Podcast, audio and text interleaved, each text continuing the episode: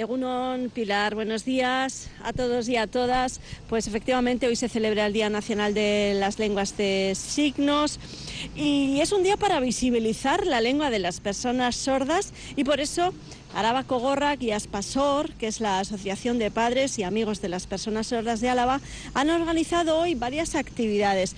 Por ejemplo, ya mismo una visita guiada eh, turística que parte de la Oficina de Información y Turismo, una visita eh, gratuita para eh, las personas sordas. Luego, durante toda la mañana va a haber un mini taller de lengua de signos en la Plaza General Loma desde las 12 hasta la una y media y a la tarde para los más chiquis a partir de las 6 de la tarde. Y también, además, eh, hoy se van a iluminar varios edificios públicos como la Casa Palacio en la Plaza de la Provincia, o los Arquillos, o el Kiosco de la Florida, o la Casa Consistorial eh, del Ayuntamiento de Vitoria-Gasteiz en la Plaza Nueva, precisamente para unirse a este día y para visibilizar, como decimos, la lengua de signos. Bajo un lema, personas sordas libres para elegir, personas sordas libres para asignar. Bueno, pues tenemos hoy a dos invitados, a Richard Pérez Santos, presidente de Araba Cogorrac,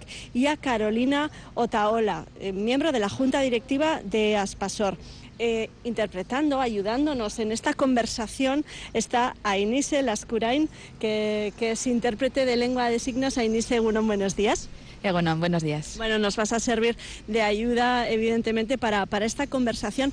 Bueno, lo primero que, nos gustaría saber es em, qué grado de desconocimiento tenemos la sociedad respecto a la lengua de signos. Creo que hay mucho desconocimiento, ¿no? Por ejemplo, en el Estado español hay dos lenguas oficiales, dos lenguas de signos oficiales, por ejemplo, y hay más de 300 en todo el mundo. Quiero decir, ¿conocemos la lengua de signos a nivel general? No, responde Richard, no. No, no se conoce. Eh, falta muchísima difusión, información para sensibilizar, ¿no? Eh, faltaría también que se hubiera oficializado, ¿no? Porque realmente no, no ha habido tiempo, ¿no? A, a, difundirla, esta lengua tampoco desde la oficialidad.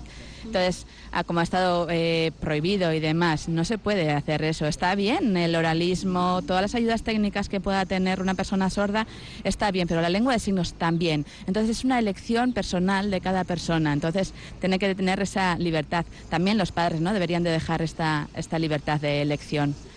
en el mundo hay muchísimas eh, lenguas de signos, muchísimas en el Estado español también, ¿no? Por ejemplo, en Álava, en País Vasco, existen esas diferencias, ¿no? Al final la lengua de signos eh, no es universal ni es igual en todos los lugares, sino que tiene esas variaciones eh, de cada lugar. Entonces, no existe esta lengua de signos eh, común o universal, ¿no? Porque es muy difícil. Claro, como pasa con todas las lenguas, ¿no? Eso es. Entonces, eh, en los eh, colegios, tanto en el Estado español como en el mundo, cada uno tiene que, ¿no? Nace esa lengua de signos como necesidad comunicativa, o sea, y como una lengua materna, natural de cada persona, ¿no? Como para poder comunicarse. Entonces, al encontrarse, ¿no? Diferentes eh, personas, pues obviamente, pues también tiene esta diferencia entre las lenguas de signos. Entonces, falta mucho, ¿no? Esa normalización o también, ¿no? Un poquito, está en ese camino. Yo quería preguntarle a, Carolina. Carolina es sorda y tiene una hija sorda de no sé de, qué edad, es pequeñita. Cuatro años tiene. Cuatro años. Bueno, ¿qué impedimentos diarios se encuentra Carolina, se encuentran Carolina y su hija, por ejemplo, en su vida cotidiana. Un, ejemplo, dos ejemplos de ser una madre sorda con una niña sorda. Pues dos ejemplos eh, clarísimos. Las barreras de comunicación que no se han derribado todavía. Nos encontramos con eso y que no hay visibilidad mm, de la sociedad. La sociedad no conozco, ¿no? Llevamos muchos años haciendo difusión, eh, enseñando lo que es la lengua de signos, lo que es una persona sorda, pero hay un desconocimiento enorme de la, de la sociedad, ¿no? Hay que buscar algo que impacte fuerte para romper con esas, eh, bueno, estigmas también que tienen, ¿no? Porque la gente todavía no entiende bien qué es la lengua de signos, que es una persona sorda y mira que llevamos tiempo llevando eh, la lengua de signos a diferentes sitios, pero todavía eh, falta un cambio, ¿no? Si falta algo que impacte para que la sociedad despierte y conozca nuestra lengua. Por ejemplo, me, pongo en el lugar de, quiero, pensar en esta niña de, cuatro años en clase, cómo se comunica con sus compañeros, con andereño, cómo, cómo es esa comunicación, cómo es la comunicación de Carolina con los, con los profesores de, de su hija, todo esto, el médico, el pediatra, no sé. Bueno, eh, yo, bueno, soy bastante oralista, eh, uso la lengua de signos porque me da muchísima riqueza, pero cuando voy eh, al médico intento ir sola, intentando comunicarme oralmente, pero bueno, hay situaciones en las que necesita intérprete también. Entonces hay momentos en los que también eh, son cosas de urgencia, cosas con más profundidad, en los que necesito intérprete de lengua de signos. En la escuela hay una mediadora comunicativa que sabe lengua de signos, que está con mi hija. Entonces eh, mi hija aprende paralelamente eh, tres lenguas, la lengua de signos y dos lenguas orales.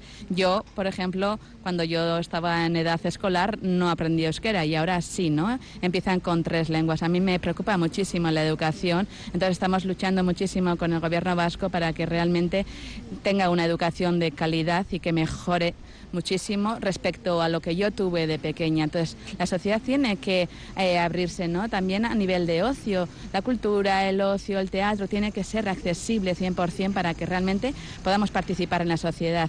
Yo llevo mucho tiempo luchando y no quiero que a mi hija le ocurra lo mismo, quiero evitar que le ocurra esto. Entonces, queremos derribar esas barreras y abrir todo para que sea para todas las personas. ¿Cuántas personas hay actualmente, no sé si tenéis datos, cuántas personas sordas o con discapacidad auditiva hay actualmente en, en Álava?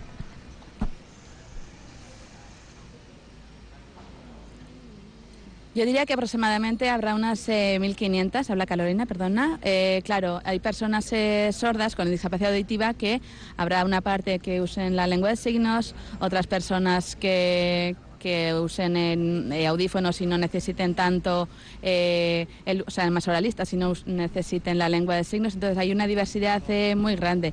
Pues igual pues eso, muy diversificado también, ¿no? Entonces eh, las dificultades son diferentes y el uso de la lengua también es diferente. Eh, supongo que la pandemia para, para, vosotros y vosotras ha sido eh, aún más dura por el aislamiento que ha supuesto y por tanto la, la, falta de, comunicación, ¿no, Richard? No sé si esto está bueno, normalizándose otra vez o, estáis con, bueno, pues con esos impedimentos, como por ejemplo las, mm, las llamadas telefónicas del médico, la, la, no presencialidad en el médico, por ejemplo, ¿qué supone para, para vosotros? Sí, sí, así es, clarísimamente. Al final, ¿no? Al final eh, los dos, o sea, la pandemia nos ha impactado muy fuertemente, ha sido un golpe fuertísimo para toda la sociedad y para nosotros, porque realmente eh, el tema de la mascarilla nos ha impedido eh, comunicarnos y ha generado muchísimas más dificultades de las que antes teníamos. Había personas que, ¿no? Al comienzo la mascarilla, luego la homologación, la no, la gente, algunas personas se la bajan que, o no. Entonces, haría falta muchísimas más intérpretes para esto, porque al final, eh, previamente a la pandemia, bueno, podíamos, podíamos tener eh, servicios y podían cubrirlos las intérpretes que había, pero post pandemia o durante la pandemia el número de solicitudes para poder eh, eh, acceder a cualquier sitio era mucho mayor porque claro, nos cuesta mucho más comunicarnos a, por, a raíz de usar la mascarilla y eso nos genera pues muchas más barreras. Hay carencia, por lo tanto, de intérpretes de lengua de signos en, en organismos públicos, ¿no?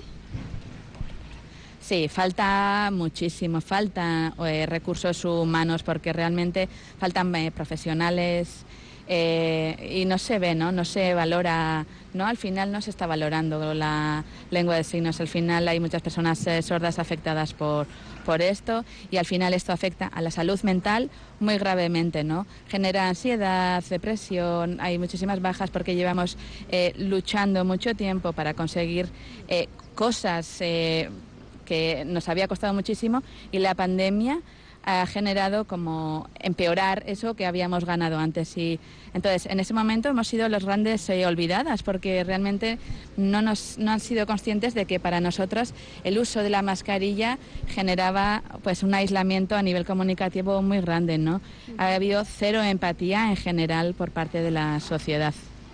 Pues que sirva este día eh, ojalá y sirva pues para por lo menos hacernos pensar que toda la gente que esté escuchando esta conversación eh, intente por un momento ponerse en, vuestro lugar, en el lugar de las personas sordas e intente imaginarse una vida sin, los recursos que, todo el mundo necesita y a los que todo el mundo tiene derecho. En este 14 de junio, Día de las Lenguas de Signos, Día Nacional de las Lenguas de Signos, eh, un día para, bueno, pues para poner en valor su utilidad y, difundir entre la sociedad la lengua de las personas sordas. Muchísimas gracias, Richard Pérez, presidente de Araba Cogorra. Muchísimas gracias Carolina Taola, miembro de la Junta Directiva de Espasor, y a Inés eh, Lascurain, muchísimas gracias por eh, bueno, pues darles, darles voz y podernos comunicar con, ellos. Muchísimas gracias. Muchísimas gracias a, a vosotras.